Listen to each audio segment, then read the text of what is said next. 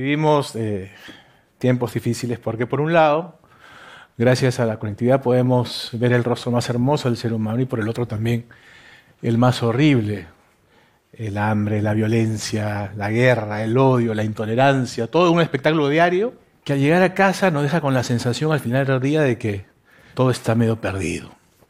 Pero no, no lo está porque es precisamente en la casa en donde podemos encontrar quizás una de las herramientas más infalibles para tratar de luchar en favor del bienestar nutricional, emocional y ambiental de nuestro planeta. ¿Dónde en la casa? Pues en la cocina. Voy a contarles por qué con tres historias.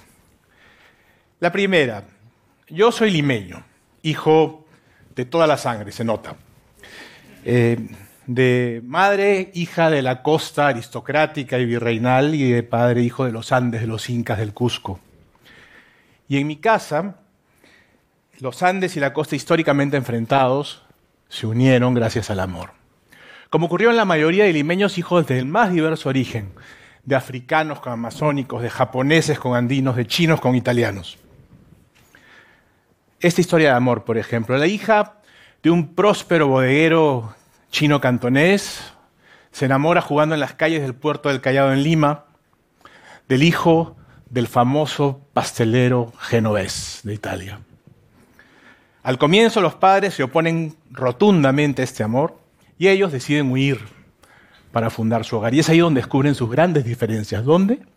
En la mesa. Ella descubre que amaba profundamente el arroz frito en el wok que le hacía su padre. Y él, él amaba el risotto que su abuela le hacía a fuego lento. Ella quería echarle salsa de soja a todo. Y él quería echarle queso parmesano a todo.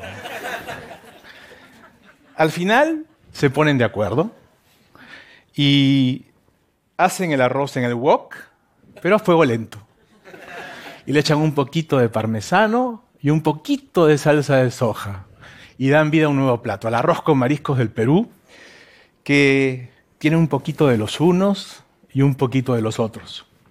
Como todos los platos de nuestra cocina, que llevan ese sello mágico de un Perú que durante siglos recibió a millones de personas que soñaron con hacer realidad su vida en nuestro país. Sin embargo, no los recibió en guetos, no los separó, sino que los integró, los unió y al menos en la cocina supo construir puentes fecundos de amor y de paz. El mensaje desde el Perú es claro. Nada malo nos ocurre, solamente pasan cosas buenas cuando abrazamos nuestra diversidad. La segunda historia trata de mí que soy cocinero y empecé mi formación en París como estudiante, donde además tuve la suerte de conocer a mi esposa, Astrid, a quien convencí, de venirnos al Perú a hacer realidad nuestro sueño. Un pequeño restaurante, un lindo restaurante donde sacar adelante a nuestra familia. Fue así como nació nuestro primer restaurante, Astrid Gastón. Eran los años 90 y en los años 90, como ocurría en la mayoría del mundo de la alta cocina, nosotros también vivíamos influenciados por la alta cocina francesa en un mundo donde además el público local prefería siempre lo que venía de fuera a lo que venía de nuestra tierra. Quizás por eso, cuando llegábamos a casa, a pesar de que teníamos mucho público todos los días, había un sinsabor.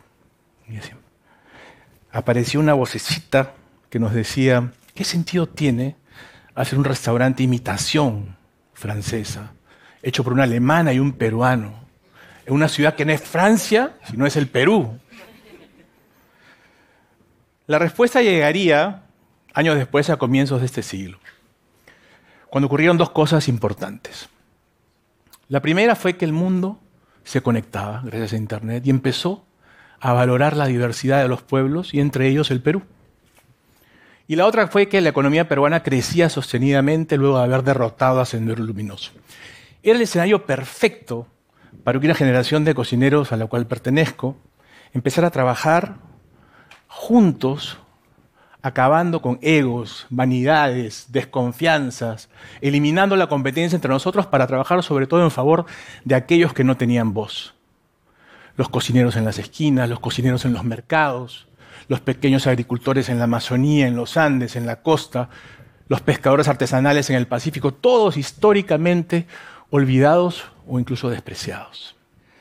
Fue a través de este movimiento que empezamos a imaginar esto como una oportunidad para construir un espacio mutuo de confianza, un entorno de confianza que nos ayudara a trabajar en objetivos colectivos muchísimo más importantes y trascendentes.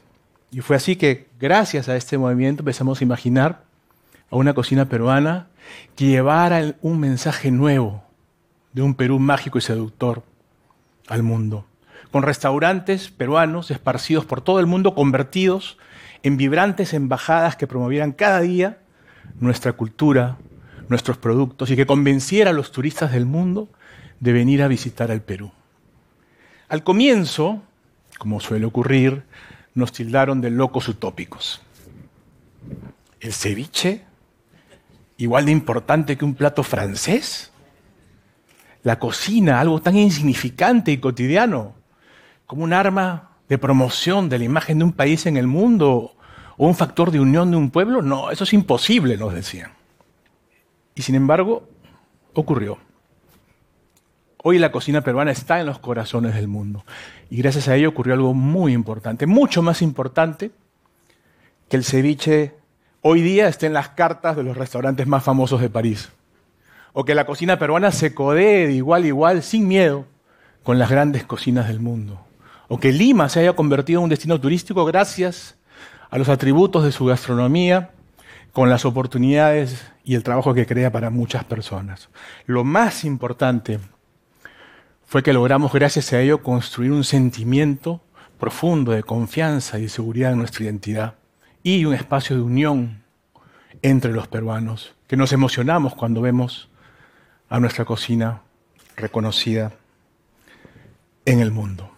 Es cierto, durante mucho tiempo nos dijeron que teníamos que negar nuestro origen, que para ser reconocidos en la vida debíamos parecer europeos o norteamericanos.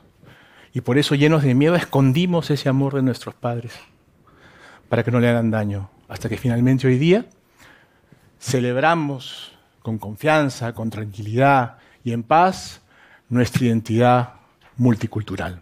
El mensaje en esta segunda historia también insiste en la idea de que la cocina puede ser una herramienta de bienestar en la medida que abrazamos la diversidad.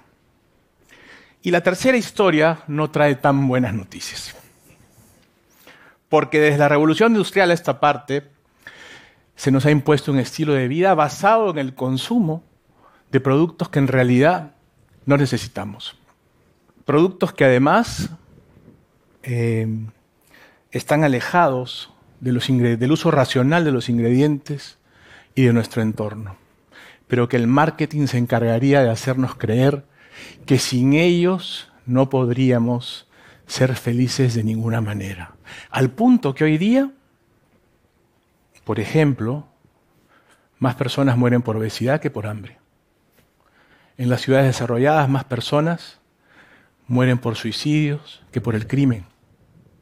Y en el caso del Perú, la economía creciente convive con desnutrición, con anemia, en territorios donde se exportan alimentos, mientras además nuestra Amazonía y nuestro mar vienen siendo depredados.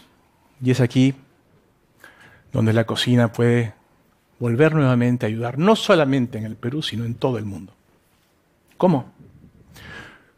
Volviéndola a poner al centro del hogar, al centro de todo, con información y educación. Porque con información y educación podemos decidir correctamente cada día qué cocinar y qué comer, de manera que encontremos nuevamente un nuevo equilibrio en donde todos podamos vivir en armonía.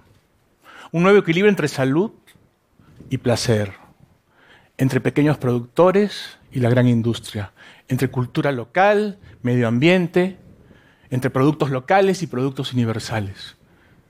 Y es precisamente por eso que tenemos que volver a poner a la cocina en el centro del hogar, porque si llevamos este mensaje a cada hogar, si la cocina vuelve a ser importante en cada hogar, los efectos podrían ser en el mercado y en muchas otras actividades masivos y fulminantes.